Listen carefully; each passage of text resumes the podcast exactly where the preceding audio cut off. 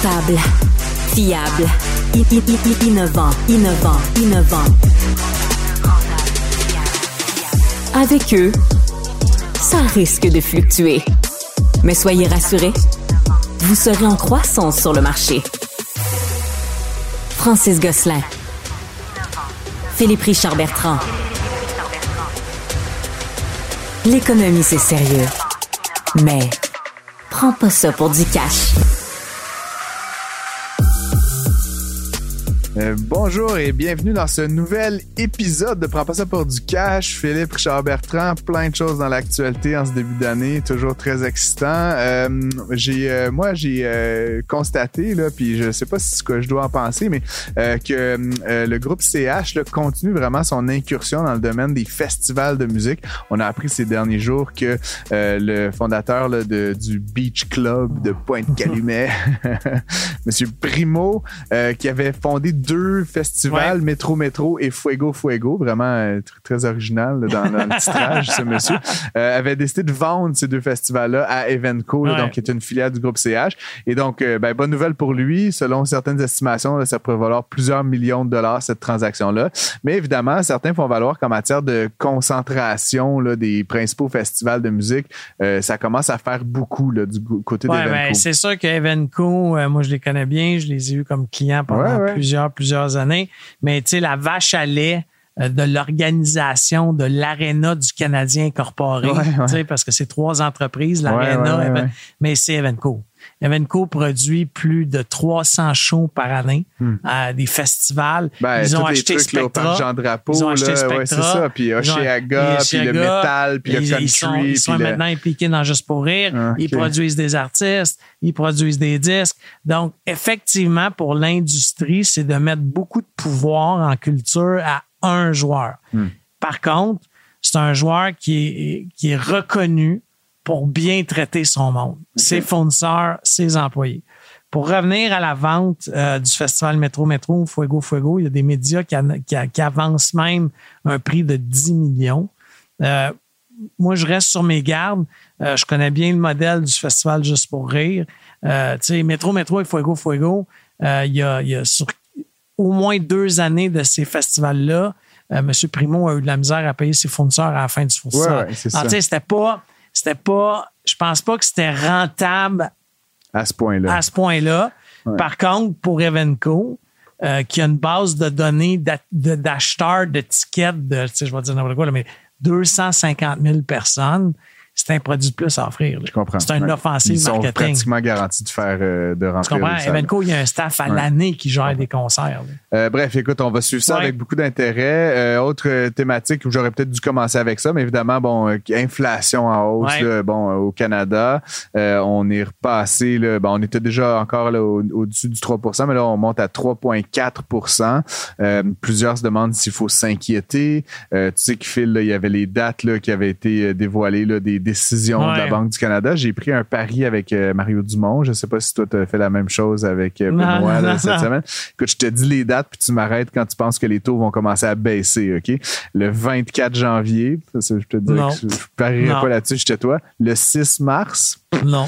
le 10 avril, la Banque nationale, aux dernières nouvelles, maintenait que le taux directeur allait baisser le 10 avril. Ah, Donc, ouais. c'est le pari, entre guillemets, de l'économiste en chef, là, si j'ai bien compris. Moi, j'avais Ah. pensé en septembre. Ensuite, 5 juin, puis là, il y a 24 juillet, 4 septembre. c'est 4 ton septembre, pari. ouais. Moi, j'ai parié juin. Fait que, en tout cas, c'est enregistré maintenant. Vous l'aurez entendu ici. Et après, 23 octobre, 11 décembre. Donc, 8 décisions de la Banque du Canada cette année.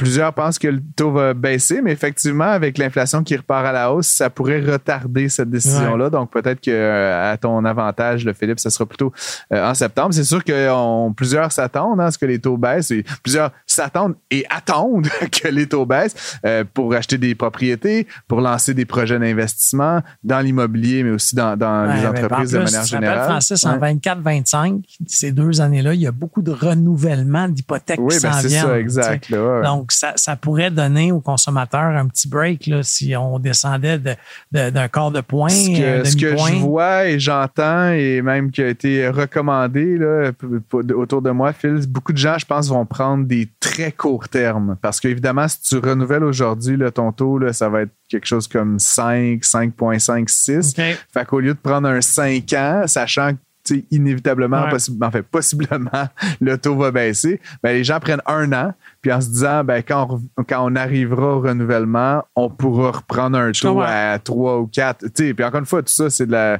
C'est la de la spéculation. spéculation, mais, mais c'est ce que j'entends un peu euh, Boule de cristal, autour de boule moi. de cristal.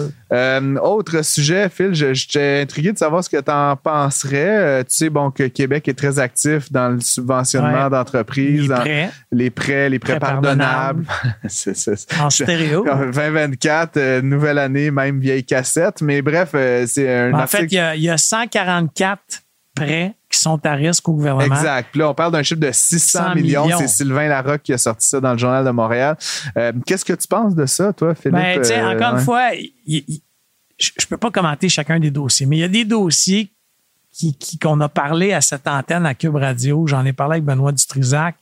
Tu sais, il y a des. il y a- il y a- je ne veux pas nommer une entreprise parce que je l'ai déjà nommée cette semaine, puis on m'a envoyé un email pas gentil. Mais il y a une entreprise dans les mines, OK? Ça fait trois fois qu'elle fait un arrangement de ses cré- avec ses créanciers en sept ans. Sorti dans le domaine du lithium. Non, non, non. Mais pourquoi on leur a prêté de l'argent une deuxième fois? Ben, on pense que Arrête! cette fois-ci, c'est la bonne, non? Ils ont mangé une volée dans le premier prêt. Ouais, ouais, je Là, comprends. hey, ils refont, tu comprends? Ils font un arrangement avec leurs créanciers pour diminuer la- les dettes, puis ils rempruntent de l'argent l'année, la journée d'après. Ça fait aucun sens. Moi, je pense qu'il va falloir euh, qu'on se pose des questions avec l'ensemble, tu sais, là, là, repars-moi pas sa filière batterie en plus, Hmm. mais prends tout ça, Je pense que c'est pas. C'est un autre. c'est un autre. enveloppe. C'est là, une ouais. autre enveloppe, mais parce quand que même, l'argent vient 600 de nos millions, taxes, Phil, juste pour préciser là, pour les auditeurs qui n'ont pas suivi nécessairement l'affaire, euh, ça fait partie du Fonds de développement économique, le FDE, Hum. dans lequel il y a quand même presque 4 milliards de dollars qui ont été prêtés comme ça. Donc, tu sais, je veux pas. C'est sûr que pour monsieur, madame, tout le monde, 600 millions, c'est comme beaucoup d'argent, mais il faut toujours, tu sais, quand, penser, quand tu penses comme un banquier, là, co- comme le fait le FDE, ben, c'est 600 millions sur 3,8 milliards. Donc, euh, en proportion, quand tu crées un fonds de développement, un fonds d'investissement un peu risqué là, pour stimuler l'économie, c'est normal que tu aies des, des prêts qui, qui soient perdus. Là. Ça fait partie du modèle. Mais hein. Francis, souvent, à cette antenne, avec moi, on s'ostine là-dessus, moi, toi. Ouais, parce ouais, que, c'est sûr que quand tu regardes le budget du gouvernement du Québec, 100 milliards. Tu sais, 600 millions. Je suis d'accord. Mm-hmm. Mais Colin, collait tout ensemble. Ces 600 millions-là, c'est le projet Agir euh, qui, a- qui était supposé être 200 millions. On est rendu à 1,2 milliard. C'est le projet des euh, communications sécurisées de la Sûreté du Québec qui devait être 200 Mais tu sais, millions. Tu, ah, tu dis tout ça, ça finit plus. Ouais, mais c'est comme le verre est à moitié plein, Phil, puis euh, à moitié vide dans ton cas. Puis moi, je te dis, il est à moitié plein, c'est-à-dire que oui, il y a ce 600 millions, oui, il- puis encore une fois, il n'a pas été perdu dans une année fiscale. là. Tu comprends, c'est des prêts qui ont été consentis sur plusieurs années. On va pas tous les perdre la, la- la semaine prochaine. On va les, Ouais, ils vont pas être remboursés peut-être ce mois-ci, le mois prochain, dans un an, dans deux ans, dans cinq ans. Fait que, tu sais, faut pas que tu mettes ça en relation avec le, le budget de l'État d'une année, là. Tu sais, c'est- sur le long terme. Puis l'autre affaire, faut que tu regardes le 3,2 milliards qui, lui, performe dans l'enveloppe été je suis consentie. Puis qui crée de l'emploi, des, des entreprises qui payent des impôts, qui, qui créent de Mais la dans valeur. les tu. Fait que, 144 ouais. prêts à risque euh, dans le Journal de Montréal, on parle déjà que ces gens-là ont arrêté de payer le- les intérêts. Là. Là, on n'est même pas dans Ouais, le ouais, capital. ben- Ah, ça, ça va vraiment pas bien Je d'habitude. vais te raconter une petite histoire, OK? C'était une conversation que j'avais eue, puis je fais ça vite, là, mais avec un fonctionnaire, là, bon, je ne sais pas te dire où, mais euh, je parlais de comment marchait le capital de risque. tu sais, puis juste, dans, un, dans le capital de risque, tu investis dans 10 business, là, Ouais, faire Puis dans 10 business, il y en a 8 qui vont faire faillite. là. C'est Ouais. pas mal certain. Puis là, il y a- ou, ou 7. Puis là, il y en a une qui va comme pas plutôt bien marcher. Puis deux, ou peut-être une qui va vraiment là, être, tu sais, euh, qui va faire des millions, des milliards. Puis je disais, puis éventuellement, dans les 7, 8 qui marchent pas, ben, tu prends les meilleurs employés, les meilleurs brevets, les, tu sais, tout ça, puis tu les mets dans, tu, ben, tu les remets dans celle ou les, les, les deux ou la une qui marche bien. Puis éventuellement, c'est là, tu sais, ça l'accélère. Et ce fonctionnaire-là me demandait, ouais, mais Francis, comment je fais pour choisir juste la une? non, mais tu comprends pas. Je veux juste celle-là. dans 10. Et donc, pour moi, quand je te parle de cette affaire d'enveloppe de, 3,8 milliards dans lequel 600 millions ne performent pas, ça fait partie du modèle. Tu vas prendre des risques puis oui, il y aura toujours des entreprises qui vont pas réussir à rembourser, mais ça fait partie de la prise de risque de ce fonds-là. Il est là pour prendre des risques, justement. Et donc, voilà. Euh, on finit ça rapidement. Phil, euh, on a parlé quand même de cette histoire là, des attestations d'études euh, professionnelles en construction. On en a parlé plusieurs fois à l'automne. là, ce qu'on a découvert ces derniers jours, c'est qu'en fait, les gens, donc, ils vont faire des formations plus courtes. Hein, pour être plombier, soudeur, là, je me rappelle plus, les profs ferblantiers, tout ça et ils vont être payés. Hein? 750 dollars mhm. par semaine, 3000 et quelques par mois, parce qu'il y a un peu plus de 4 semaines par mois. Et euh, à la fin, ils ont aucune obligation d'aller travailler. là. Fait que là, ce qui est quand même étonnant pour moi, Phil, c'est que euh, calcul vite fait, bien fait, là, mais euh, tu sais, 750 pièces par semaine, c'est quand même de l'argent. C'est plus que le salaire mm. minimum, ce qui est à 15 de l'heure. Euh, fait que 40 heures à 15 de l'heure, ça fait 600. Là, fait que c'est plus que le salaire minimum. Fait que tu aurais possiblement des gens qui sont actuellement au salaire minimum qui vont aller s'asseoir sur des bancs ah, d'école. Pendant 4 à 6 mois. Exact. Mais j'irai jamais puis à la fin, une pépine. Ils vont juste arrêter. Puis pendant ce temps-là, ben, évidemment, ça coûte des sous, ça fait partie du modèle, mais c'est surtout que ça ne résout pas le problème dans la construction de pénurie de main-d'œuvre puis d'apporter des nouveaux travailleurs qualifiés. Je trouve ça un peu particulier. des quand fois, même, Francis, pourquoi qu'on ne s'est pas fié à un modèle? On peut critiquer bien les choses sur l'armée canadienne, les forces armées canadiennes, mais l'armée euh, canadienne, il paye tes études OK? Mais après ça, tu travailles cinq ans. Cinq ans. Non, mais puis, by the way. C'est pas des attestations d'études professionnelles. Tu, genre, tu fais un baccalauréat. Oui, mais je suis d'accord. Mais pourquoi qu'on n'a pas, peut pas cinq ans, mais tu es obligé de travailler un an? Hmm. Tu sais, un minimum. Écoute, c'est encore une fois nos taxes. Puis moi, honnêtement, quand on, euh, tu sais, Ken Pereira, le syndicaliste, là, un peu enragé. Oui, un peu enragé. il est venu euh, à l'antenne de Mario, euh, pas de Mario, excuse, de Benoît Dutrisac, puis il disait que, écoute, les corps de métier qu'ils ont choisis, c'est les corps de métier qu'il n'y a pas tant de pénurie que ça en plus. Moi, ce que j'ai entendu là, puis dans les officines ministérielles, c'est qu'en fait, ils ne voulaient pas créer ces obligations-là parce que ça créerait trop de bureaucratie, trop de suivi. Puis entre nous, Phil, je veux dire une chose à leur défense, ils font un an, hein, c'est pas un programme à perpétuité, donc ils font une fois. Il y a eu 47 000 candidatures pour 4 à 5 000 hein. euh, places là, dans ces formations-là. Donc, il y a de la demande, assurément, mais bon, les conditions sont quand même assez belles. Mais ce qui sera intéressant de voir, c'est que là, on fait ça en 2024 on m'a fait valoir, encore une fois, je ne veux pas nommer de nom, mais on m'a fait valoir qu'à la limite, sais, le gars qui ou la femme qui fait le cours de ferblantier puis qui décide de pas travailler, elle aura quand même acquis des compétences, tu sais, puis dans sa vie de tous les jours. Puis non, mais tu vois, comme, comme jobber, comme handyman, comme concierge d'immeuble, comme, comme plein d'autres choses, pourra utiliser ces compétences-là hors du domaine de la construction. Moi, je, je, donne pas raison, mais je dis, c'est le raisonnement. Et après, Phil, on peut quand même imaginer, puis je l'espère, puis tu sais, si on veut mes conseils, on m'appellera, mais qu'en 2025, si on décide de reconduire ce programme-là, on ajoutera quelques bémols, tu sais, à un moment donné, autant sur la rémunération, autant sur l'obligation, autant sur le choix des métiers. C'est un essai. C'est un, essai. Bref, on, ferme, on ferme le, point d'actualité sur, il faut pas oublier, euh, il y a 150 000 entreprises cette semaine qui devaient rembourser leurs prêts d'urgence. Ça va être beau de voir. Il y a, il y a eu 185 000 prêts d'urgence au Québec. Ouais. 170 000 qui restaient à rembourser, qui n'étaient pas remboursés avant la date limite. J'ai hâte de voir dans les prochaines semaines combien d'entreprises, parce que 45 000 entreprises seraient à risque. Ça va être très intéressant. Euh, si vous restez à l'antenne de l'émission, on va parler avec Nathalie Rivray un petit peu plus tard de exactement ce sujet-là pour tout savoir sur le compte d'urgence des entreprises canadiennes. À tout à l'heure. Si le temps, c'est de l'argent, il faut l'investir là où il y a de la valeur. Vous écoutez, prends pas ça pour du cash. On a le plaisir d'accueillir avec nous euh, la présidente directrice générale de Brouillard Communication, qui est une entreprise dans le domaine de la publicité communication basée à Québec. Il s'agit de Florence Brouillard. Bonsoir, Florence. Bonsoir. Merci pour l'invitation. Oui, c'est bien de t'avoir. Dis-nous euh, comment se passe euh, la business en ce début d'année 2024. Ça, ça se passe bien? Oui, Ça va particulièrement bien. On est quand même assez chanceux parce que du côté des agences, c'est, pas vraiment facile depuis les derniers mois. Là, on a senti le, le ralentissement économique ou la peur du ralentissement économique s'est beaucoup fait ressentir. Euh, mais somme toute, à ma grande surprise et mon grand soulagement, ça se passe assez bien dans ce début 2024 qui est quand même juste commencé depuis deux semaines. Puis c'est ça, de manière générale, l'industrie euh, de la communication, je pense c'est dans laquelle euh, tu, tu, ça s'inscrit euh, brouillard là, et, qui est la tienne, ça, ça, ça, a été un peu plus difficile la, la, fin 2023 avec le ralentissement économique et tout ça. Est-ce que tu vous tirez votre épingle du jeu là, dans la région de Québec? Oui, oui. Puis, euh, nous, nos bureaux sont basés à Québec, mais on travaille vraiment partout dans la province. ça nous permet d'être super diversifiés aussi.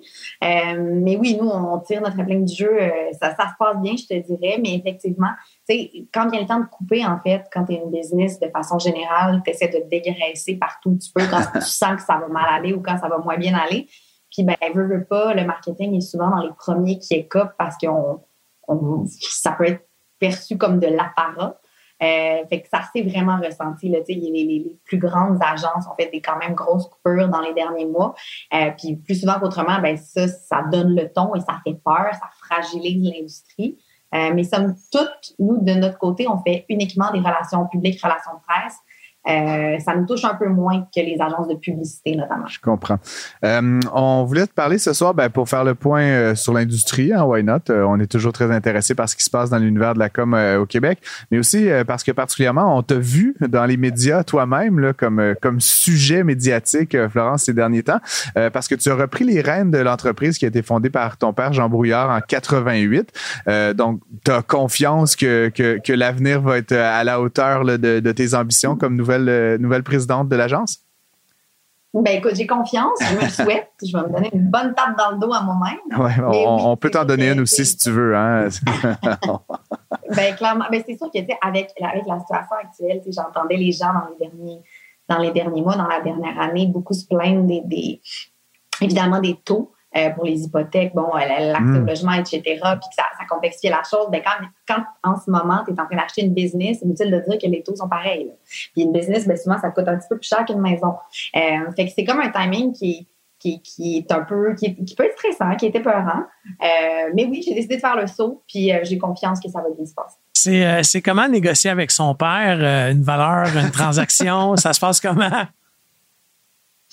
Écoute, euh, c'est probablement euh, plus facile et bien pire que de négocier avec une tierce partie qui n'est pas dans ta famille. C'est les deux, ça dépend de bien des facteurs, mais bien évidemment, ça dépend pas seulement de la relation, ça dépend du type de business.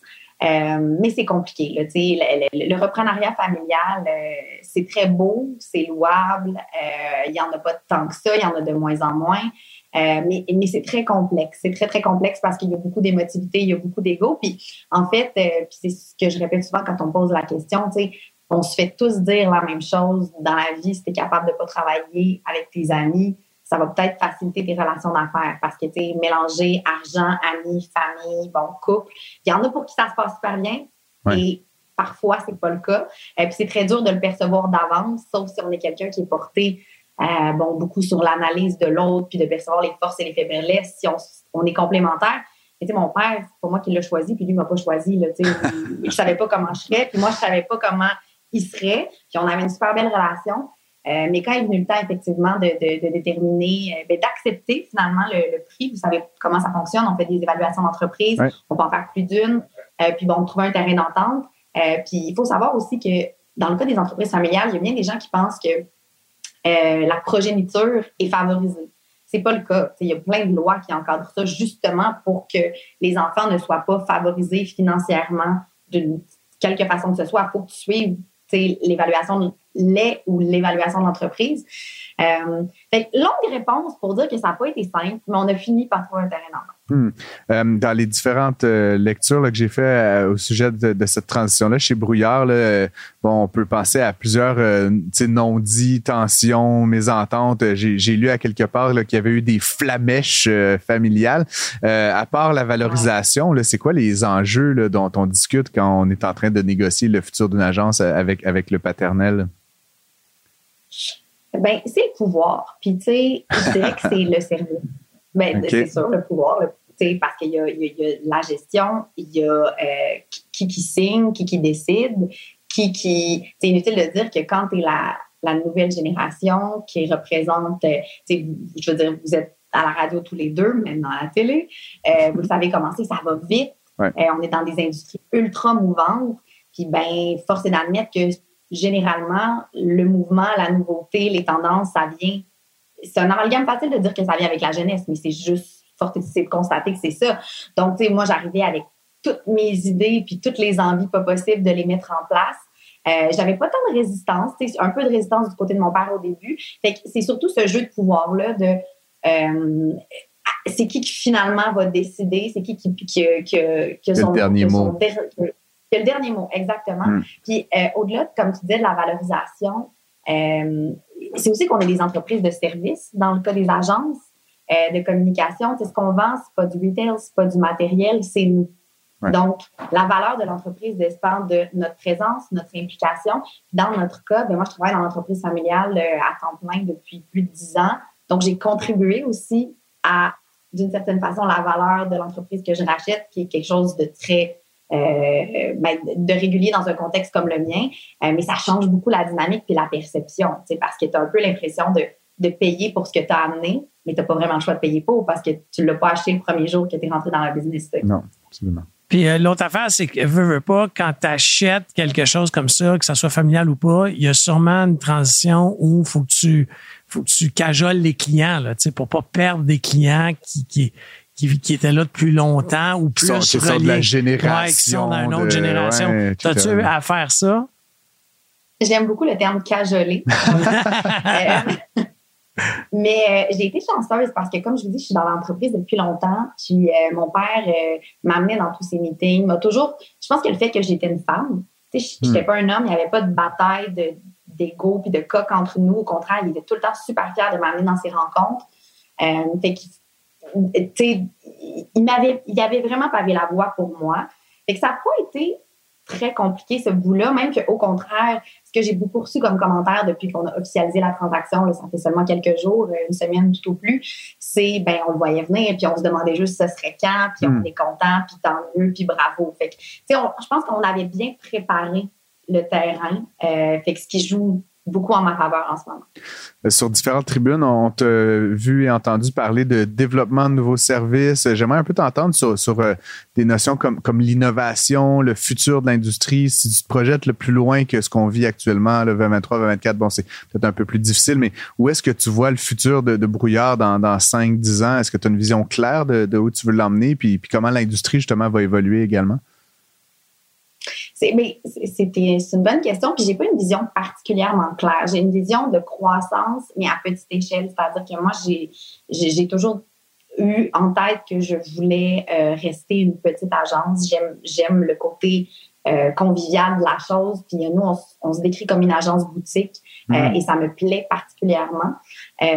donc, puis ça, je suis en réflexion. Je n'ai pas la réponse. Comment être capable de croître sans viser toujours le toujours, toujours, toujours, toujours d'année en année plus gros, plus gros chiffre d'affaires, plus, plus grand nombre d'employés. Tu sais, comment trouver l'espèce de sweet spot? Ça, c'est vraiment notre cas à nous parce que ça fait partie des valeurs de notre entreprise puis on veut rester une équipe de 10 personnes et moins. Euh, mais sinon, pour ce qui est de l'industrie, j'avais cette discussion-là plutôt aujourd'hui avec des collègues puis euh, c'est très difficile de faire des projections parce que euh, ben, quel est l'avenir du média traditionnel? nous, on travaille beaucoup, beaucoup en relation de presse, hmm. euh, puis on voit comment, en ce moment, j'ai des postes affichés euh, parce qu'on veut combler des postes dans notre équipe. Puis si vous saviez, les gens qui sont issus du monde des médias, du milieu des médias traditionnels, qui ont des, des, des très beaux postes et qui appliquent chez nous parce que c'est ils ont l'impression qu'ils vont s'acheter une espèce d'assurance d'avoir encore une job parce que oui, on, on, a, vu récemment, hein, d'ailleurs, euh, dans, dans, notre univers même, euh, des gens perdre leur, leur poste euh, en quantité ben oui, non négligeable. Ouais. Absolument. Fait que, difficile à dire pour les relations de presse. Euh, puis pour le monde des communications, écoute, c'est tellement vaste, mais hmm. assurément, c'est la migration vers les plateformes numériques, euh, avec à quel point TikTok est en train de nous avaler tous un et chacun en ce moment. Euh, c'est assez difficile de, de, faire fi de ces tendances-là qui ne font plus qu'émerger. Ouais, qui, moi, je trouve tu le vois sourire là, en ce moment quand on parle de TikTok. Moi, les Français sont souris. Ah, moi, j'utilise TikTok ah quand même pas mal. Comme autre chose. Euh, j'ai skippé, tu sais, parce qu'avant TikTok, il y a eu Snap, il y a le genre de génération Snapchat, très rapide. J'ai comme skippé Snapchat. Euh, parlons un petit peu en quelques mots, Florence, en conclusion. Là, c'est sûr qu'il y a une tendance majeure dans tous les, toutes les industries de services, puis notamment en communication, qui est l'intelligence artificielle euh, bon, vous n'êtes pas une immense agence, mais est-ce que vous avez commencé à utiliser, jouer avec ces outils-là? Puis euh, quel rôle tu vois est-ce que ça peut jouer dans, le futur du développement de brouillard? Mais tu vois, c'est intéressant parce que tu sais, je te disais, on veut rester petit, nous, en termes de taille. Puis hmm. justement, c'est là que l'intelligence artificielle est vraiment intéressante parce qu'on se rend compte que on vend du service. moi, il y a une partie de, mes services que, assurément, je veux qu'ils restent entre les mains d'êtres humains, conscients, intelligents, cultivés, qui ont de l'expérience parce que c'est la plus-value. Mais il y a quand même une foule d'autres tâches dans nos métiers, mais dans beaucoup, beaucoup de métiers, surtout ceux qui se passent avec la technologie devant un ordinateur. Il reste qu'on fait pas mal de 8 à 5 devant un ordi qui peuvent maintenant s'automatiser avec l'intelligence artificielle, puis on a commencé à l'utiliser, on utilise plein d'outils. C'est vraiment des essais-erreurs. On parle vraiment pas juste de ChatGPT, on essaye toutes les plateformes pas possibles, puis on le teste. Euh, puis souvent, même quand on a le temps, je, dis à mon équipe, faites-le, puis demandez aussi à l'intelligence artificielle, évidemment, de le faire, puis on va comparer les résultats. Puis évidemment, il y a toujours des différences, mais parfois la différence est assez minime pour qu'on se dise, ben, pour le temps que ça nous fait sauver. Ceci étant dit, il faut, faut garder à l'esprit, comme je dis, on est une, on, est une entreprise de service, puis pour moi, la plus-value de, de, de, de, nous, notre petite étincelle que n'importe quel outil d'intelligence artificielle ne peut pas faire ou ne, peut pas faciliter, ben c'est important qu'elle transparaisse encore puis que nos clients la sentent. Et Et sentent pas qu'ils auraient pu écrire leur communiqué ou envoyer leur liste puis trouver des médias, trouver des, des courriels, trouver un pitch, trouver une stratégie en utilisant n'importe quel outil disponible gratuitement. Bon, ben, tu pourras toujours nous écrire en chair et en os à Philippe et à moi, euh, Florence. Euh, merci d'avoir été avec nous. C'était euh, On te souhaite beaucoup de succès. Regarde, c'est pas facile de faire une relève d'entreprise. Là dans un contexte de taux élevé et de ralentissement économique. mais on te souhaite effectivement la meilleure des chances. ce sera toujours un plaisir de t'avoir à l'émission. Florence Brouillard de l'entreprise éponyme Brouillard Communication. Merci d'avoir été avec nous et à bientôt. Merci à vous. Un taux d'intérêt très élevé qui défie toute la concurrence du marché. Avec Francis Gosselin et Philippe Richard Bertrand. Prends pas ça pour du cash. On a beaucoup parlé depuis des mois, Phil, toi-même, euh, j'ai commenté à ce sujet-là également. On a beaucoup parlé, bon, de ce qui vivent les entreprises, les entrepreneurs post-COVID, euh, évidemment, avec toutes sortes de choses, bon, ralentissement économique, inflation, puis il y avait aussi cette sorte de prêt là, qui avait été fait euh, compte d'urgence. bref, on voulait parler d'un peu de tout ça et on s'est dit pourquoi ne pas inviter Nathalie Riverain, qui est vraiment une spécialiste de tout ce qui touche à la stratégie d'entreprise et à la persévérance entrepreneuriale, qui est une des initiatives qu'elle a lancées. Euh, bonjour, Nathalie. Bonjour. Ça va bien? Ça va très bien, vous? Oui, ça va très bien. Euh, on voulait justement commencer peut-être euh, avant de se lancer dans le vif du sujet, peut-être nous en dire, nous dire quelques mots sur cette initiative-là qui a été lancée, ce, projet Persévérance entrepreneuriale. En quoi ça consiste? C'est quoi ton implication là-dedans? Qu'est-ce que vous cherchez à faire avec tout ça exactement? Euh, oui, ben pendant la COVID, justement, on s'est dit qu'il y avait, euh, on a constaté qu'il y avait beaucoup d'entrepreneurs qui vivaient des difficultés, puis on était capable de regarder, de prévoir quelques, quelques années à l'avance en se disant, euh, il va y avoir beaucoup d'entrepreneurs qui, qui vont avoir du mal à traverser. Et puis quand on regarde tout ce qui se passe dans l'écosystème ou tout ce qu'on offre aux entrepreneurs, il n'y avait rien. Quand, un entrepreneur est en difficulté, qu'il y a des enjeux de santé, qu'il y a des enjeux de, qui vit une crise financière ou qui vit une crise d'entreprise, il y a peu de peu d'initiatives et d'aides pour eux. Et donc, euh, c'est comme ça qu'on a parti le programme, que j'ai parti le programme Persévérance entrepreneuriale en se disant, euh, il faut, euh, on a tellement peu d'entrepreneurs où on, est en déclin au niveau de l'entrepreneuriat. Alors, il faut, il faut prendre soin de tous les entrepreneurs qui sont en activité. puis, ça se peut que ça aille en affaires, ça se peut qu'il y ait une faillite potentielle ou une fermeture, mais il faut recycler nos entrepreneurs pour les aider à, à, ce qu'ils puissent repartir en affaires et avec une, seconde entreprise qui, celle-là, ira mieux, espérons-le. Nathalie, tu as sûrement entendu parler euh, du livre euh, de Jean euh, Laflamme, Le Crash. euh, qui, qui, qui relate l'histoire, son histoire à lui. Là. En fait, c'est un entrepreneur de la Beauce là, qui, Ah, parle, qui parle de, de, de, de toute sa descente aux enfers pour essayer d'éviter la Je faillite. connaissais même pas ce livre-là. Mais, mais Phil, ça s'appelle Crash, c'est un livre québécois, mais ça, en fait, ça, ça se lit un peu comme un roman. Mais, mais c'est là qu'on voit que ça aff- souvent les gens pensent que ça affecte juste notre portefeuille quand ça va mal, mais ça affecte nos relations humaines, ça affecte la relation qu'on a avec notre conjoint, conjointe, nos enfants, etc. Crash, le combat d'un entrepreneur. Euh, Nathalie, excuse-moi. Oui.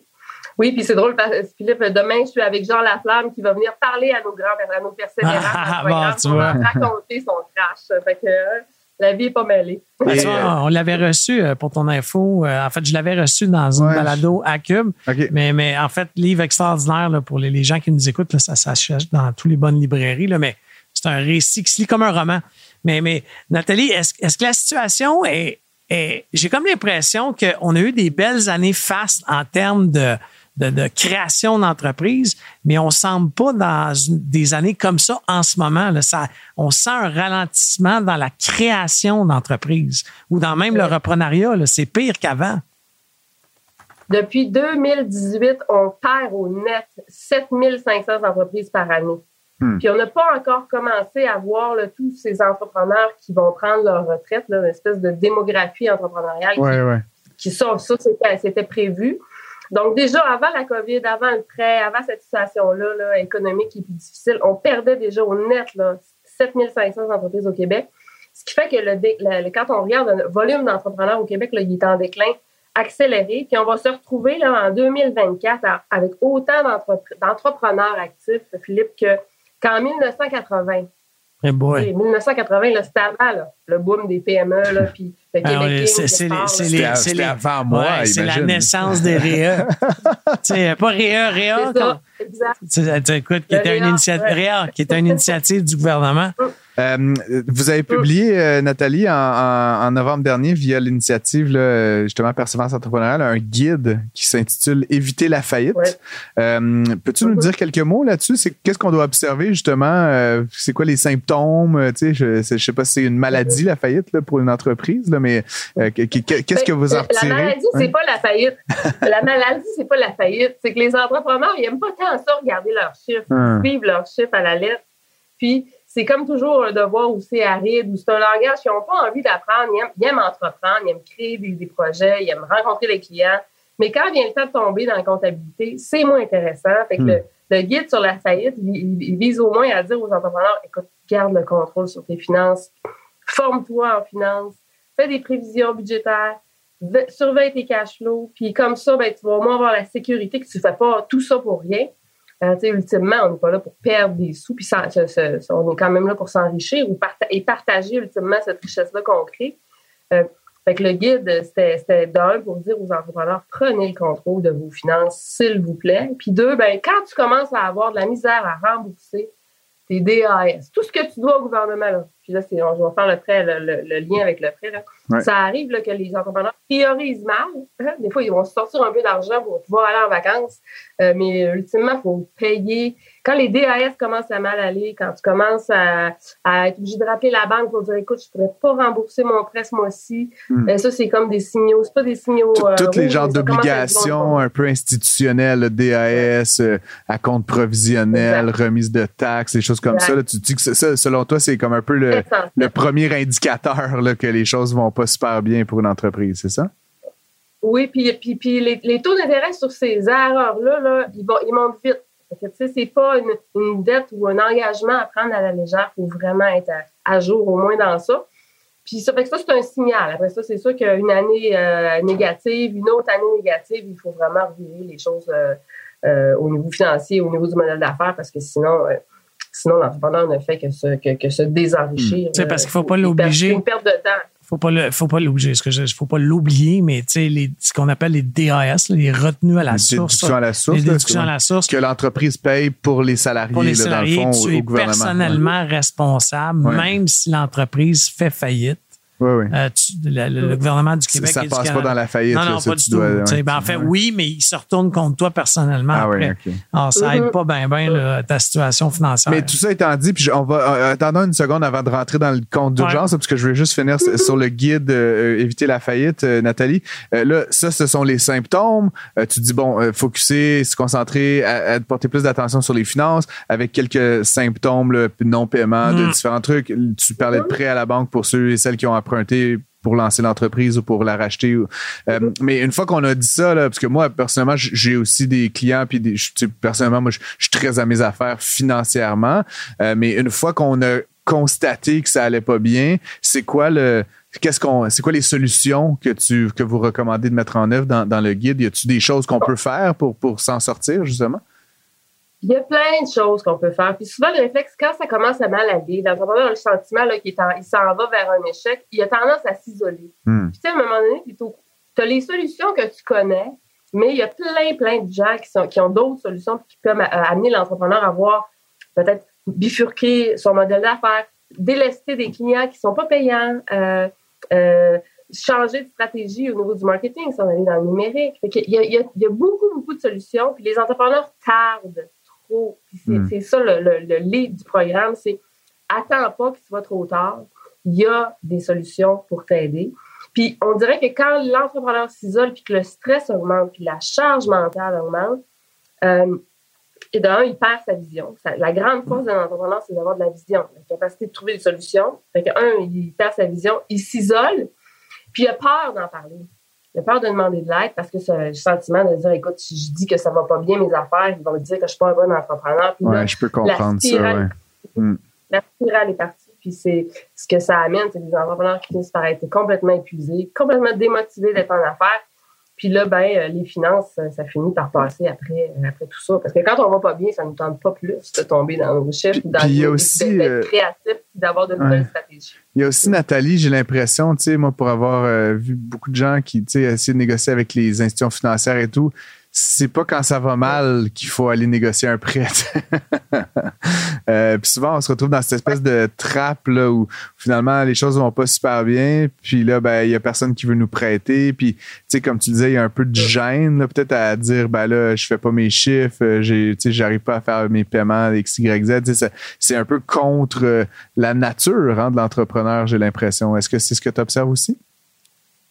Ce que j'observe, c'est que on, on- les, les entrepreneurs vont perdre le contact avec leurs banquiers, vont avoir du mal à rappeler ou à, à- à Ouais. dire les vraies, la- la- les vraies réalités euh, pour s'en faire un allié. Parce que le banquier veut pas perdre son prêt, puis l'entrepreneur veut pas perdre son entreprise. Fait que tout le monde veut la même chose, mais si on fait pas une équipe avec notre financier, euh, ben là c'est sûr que puis si on dit pas la vérité, puis si on, on cache l'information ou on est dans la pensée magique que finalement ça va bien aller un jour, euh, ben là, le banquier perd confiance, ou n'importe qui autour va perdre confiance, puis on perd nos bons alliés. Ça, c'est ça, c'est ça, c'en est une erreur que les entrepreneurs vont faire. Fait qu'arrivons donc à- un peu à l'objet de notre conversation. Donc, c'est comme je, on le disait ces derniers mois, puis ces dernières semaines, puis ces derniers jours. Là, euh, beaucoup d'encre Mhm. a coulé là, sur cette histoire du compte d'urgence pour les entreprises canadiennes, le CUEC.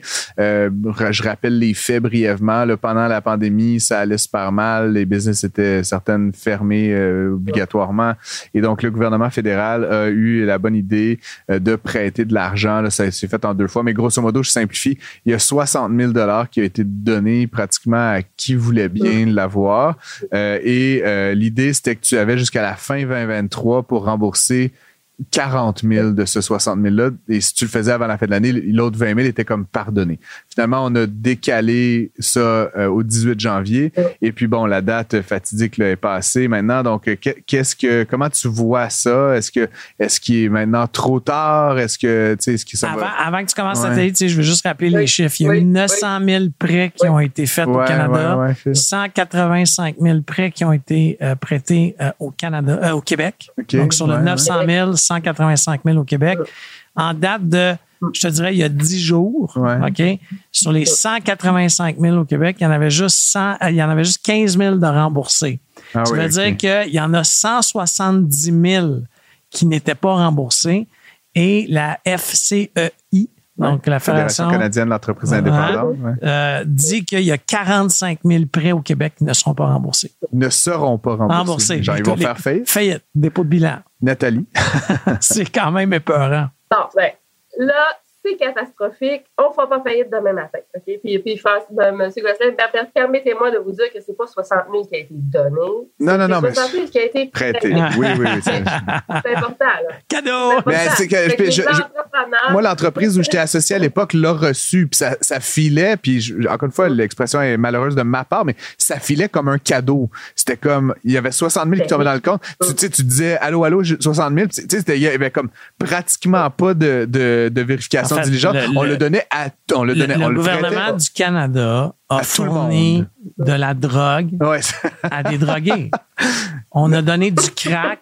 laissons À notre invité parler. Non, mais Na- c'est ça qu'on a Nathalie, dis-nous qu'est-ce qu'il en Je est. suis presque là. d'accord. Je suis presque d'accord. C'est vrai que c'était tellement facile. Tu sais, avoir un prêt de 60 000 là, quand, à- aujourd'hui, quand on est en entrepreneur et on a besoin de 60 000 eh, il faut faire ses devoirs. Ah oui, c'est ça, c'est compliqué. Il faut Ouais. montrer les chiffres, il faut faire des courbettes, il faut Là, donner des deux garanties. clics, là, ouais. Deux clics, tout le monde avait accès à ce prêt-là qui, donnait, qui permettait d'avoir une subvention de 20 000 quand le prêt allait être remboursé, c'est-à-dire euh, maintenant. Euh, donc, la conséquence là, pour ces 45 000 entrepreneurs qui peuvent pas, qui, qui, dans le sondage qui a été fait à l'automne, disaient euh, ne pas être capables de rembourser. Euh, la, pre- premièrement, c'est qu'il y a beaucoup, beaucoup d'institutions financières qui ont dit ben, si, vous, si vous pensez ne pas être capable de rembourser pour avoir votre subvention, on va vous faire des vrais prêts d'une vraie institution financière avec des vraies cautions. Donc, il y a beaucoup, beaucoup d'institutions financières qui ont contacté leurs clients pour leur dire voici, si tu n'es pas, t'es pas capable de rembourser, si tu veux profiter de la subvention, on va te faire un prêt à de, de 3 ans, 5 ans à 10, 12, 10, 11, 12% oui, c'est ça, d'intérêt. exact. Ouais, Et là, peut-être, ça tu garantissais La personnellement? te- Ah ouais. Tu garantissais. ben, ça, dans- ça, dépend, ça dépendait du crédit. Raison, effectivement. Euh, il y en a, ouais. Ça dépendait de la qualité de, de, de la relation entre l'entreprise et la banque. Euh, mais c'est sûr que l'entrepreneur, c'est depuis, depuis quelques semaines, il se demande est-ce que je, je prends un prêt avec la banque avec des, des, des cautions personnelles ou j'attends, je perds ma subvention, puis là, je deviens, je- j'ai un prêt non, qui n'est pas garanti personnellement ni par mon entreprise, qui est garanti par le gouvernement. Ça, c'est comme les, les gros À, à questionnements 5 que les entrepreneurs- Tu payes 60 000, mais à 5% sur trois ans. Là, j'ai fait le Premier paiement, Sur trois ans. 18 février. That's it, là. Là, là. Là, là, la banque le prend Ouais, ok. dans ton compte en direct. No questions asked. Ouais, Là, Tu peux pas dire euh, je préférais que ça soit le 12 du mois. Non, non. C'est le 18 Puis, février. puis j'ai fait des petits calculs de mitaine, là. Tu me corrigeras les quelques cents de différence, mais c'est 1800 dollars par mois pendant trois ans, là. Tu sais, c'est pas, euh, je sais pas, ça Non, dépend de la taille de la business, là, mais pour certaines entreprises de, de plus petite taille, là, qui font C'est 3, beaucoup. 4, 500 000 par année, c'est énormément d'argent, là. Ouais. Ouais. Dans- puis pendant la COVID, tout le monde vivait une insécurité. Puis on fait confiance quand même au gouvernement en se disant il nous prête de l'argent, c'est pour nous aider. Hmm. Euh, puis évidemment, l'économie va revenir. On on- on- on- on n'était pas, on, on pouvait pas prévoir une espèce de ralentissement économique. Fait que là, aujourd'hui, le prêt, c'est- d'où toute l'insécurité de ces 45 000 là, c'est que on n'est plus dans la même situation économique. Euh, l'économie a changé, les façons de faire des de faire des affaires ont changé. Fait que fait que c'est pour ça que les entrepreneurs se demandent, est-ce que je vais être capable? Puis là, ben, tout le monde a fait ses calculs. Donc, euh, 1800 dollars par mois pendant trois ans. Est-ce que j'ai le- la capacité financière de, de débourser ça? Puis est-ce que je vais mettre Je ma maison en garantie, là, tu sais, aussi, by the way, Non, là, tu éventuellement. Non, mais ce que je veux dire, c'est que tu dans la version ça. du 40 000 avec, avec caution personnelle, ça veut Ouais. dire éventuellement que tu mets tes actifs à toi dans l'eau, là, ce qui est, ce qui est pas super le fun. C'est ça.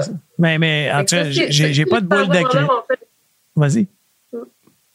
Non, mais si les entrepreneurs ont fait leur devoir avant, ils étaient capables de juger la différence entre avoir le prêt d'une institution financière avec caution personnelle ou d'entreprise ou le prêt du gouvernement. C'est sûr que ce qu'on a, quand- à, analyser les deux, on se dit, vaut mieux prendre le prêt du gouvernement à 5% pendant trois ans, parce qu'il y a de la flexibilité, puis on va s'en reparler tantôt, il y a quand même un peu de flexibilité qui s'en vient potentiellement pour ces prêts-là, que risquer de mettre ces, ces d'autres garanties ou d'autres biens en contrepartie d'un prêt fait par une institution financière.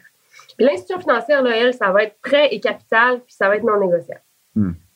La le, le gouvernement qui nous dit, ce qui est écrit, puis on a, écoute, la semaine passée, on était avec des fiscalistes, puis des avocats, puis à analyser ce qu'il y avait sur du gouvernement pour essayer de le comprendre. en disant pauvre entrepreneur, c'est ça l'information qu'il y a. Tu sais, déjà, juste ça, c'est un stress, là, c'est de comprendre. Oui, de comprendre, oui. Puis devenir créancier du gouvernement, là, qui, qui, qui, est le plus. Euh, qui est plus qui est plus tough là, avec les DAS. On a, commencé par ça. Là. Fait les entrepreneurs, ils savent que tu n'as pas de marge de manœuvre avec, euh, quand, si, tu ne payes pas des Oui, parce qu'il ne faut pas oublier, le, gouvernement hein? au fédéral et provincial a un pouvoir de saisie sans passer devant un juge. C'est une lettre à ta banque, ton compte est saisi. That's it, c'est fini. Là. Mmh. Fait que fait qu'on a analysé ça, puis on s'est dit, ben écoute, si l'entrepreneur n'a pas 1800 par mois là, pour payer, il peut payer juste les intérêts. Ah. Fait que là, on déplace le problème, mais ils ont la capacité de payer que les intérêts. Puis là, on est plus autour de 250 par mois. Fait que le 18 février, il y a cette possibilité-là. si le prêt est contracté avec le gouvernement, le 18 février, l'entrepreneur peut payer juste les intérêts. Cela dit, euh, et cela dit, c'est une dette qui va, qu'il faut qu'il rembourse sur trois ans, ce qui est un délai très, très court, dans un contexte économique complètement incertain. Euh, euh, fait que c'est la particularité. Puis là, ben, on peut s'imaginer que si, mettons qu'au Québec, on a 30 000 entrepreneurs qui ne sont pas capables. Mettons qu'au gouvernement, là, la semaine, dans le mois prochain, là, ils ont 30 000 appels d'entrepreneurs québécois qui essaient de négocier ou de dire Moi, je ne serais pas capable. Qu'est-ce qu'on fait collectivement? là? Hmm. Oui, mais, euh, mais je suis d'accord, Nathalie, mais, mais tu sais, un, je, je, l'ai dit publiquement à plusieurs reprises, même avec toi, Francis, nous, on les a utilisés dans les deux compagnies. Euh, je vais toucher du bois. On a mm-hmm. été chanceux dans notre malchance. On les a remboursés aujourd'hui. Mm. Euh, en fait, on les a remboursés mercredi. mais mais, euh, mais si puis ça va prendre des efforts considérables. Ce qu'on a fait, là, c'est un appel au capital. Tout le monde a rechippé. Ça, ça, a été pris un effort considérable.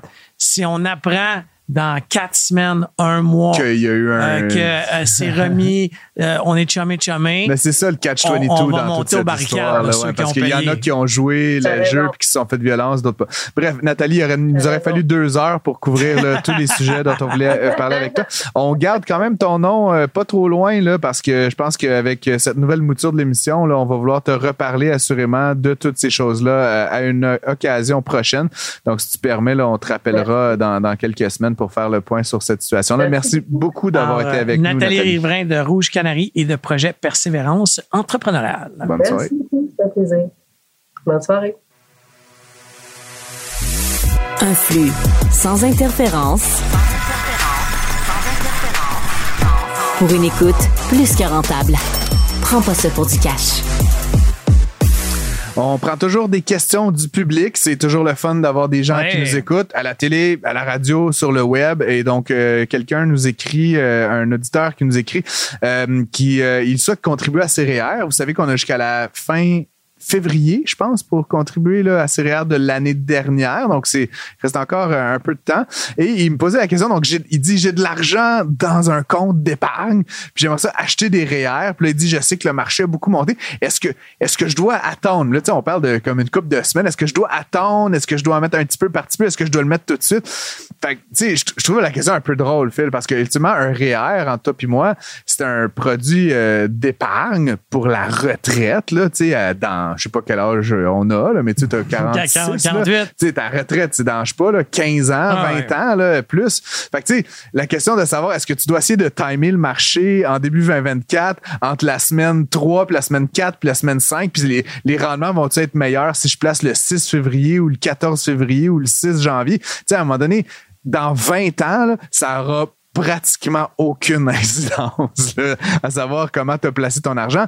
Puis moi, ce que je recommande toujours aux gens, puis tu sais, j'ai mes retenues sur le REER là, selon les usages, mais c'est, tu sais, mettez-en régulièrement, tu sais, quel que soit. Ah, ça, je euh, fait, tu sais, même l'idée à la limite que tu aies pacté plein d'argent dans un compte d'épargne pendant toute l'année, je trouve ça un peu ridicule. Tu aurais dû en mettre tout au long de l'année. Tranquillement. Euh, pour plusieurs raisons. Après, tu sais, la première chose, comme je le disais, ça dépend de ton horizon. Si tu as 64 ans puis que tu penses prendre ta retraite l'an prochain, fine peut-être que tu peux essayer de, de jouer un peu la date d'entrée dans le marché. Mais grosso modo, pour moi, comme pour toi, comme probablement plusieurs de nos auditeurs, l'horizon, il est dans au moins 5 ans, peut-être 20 ans.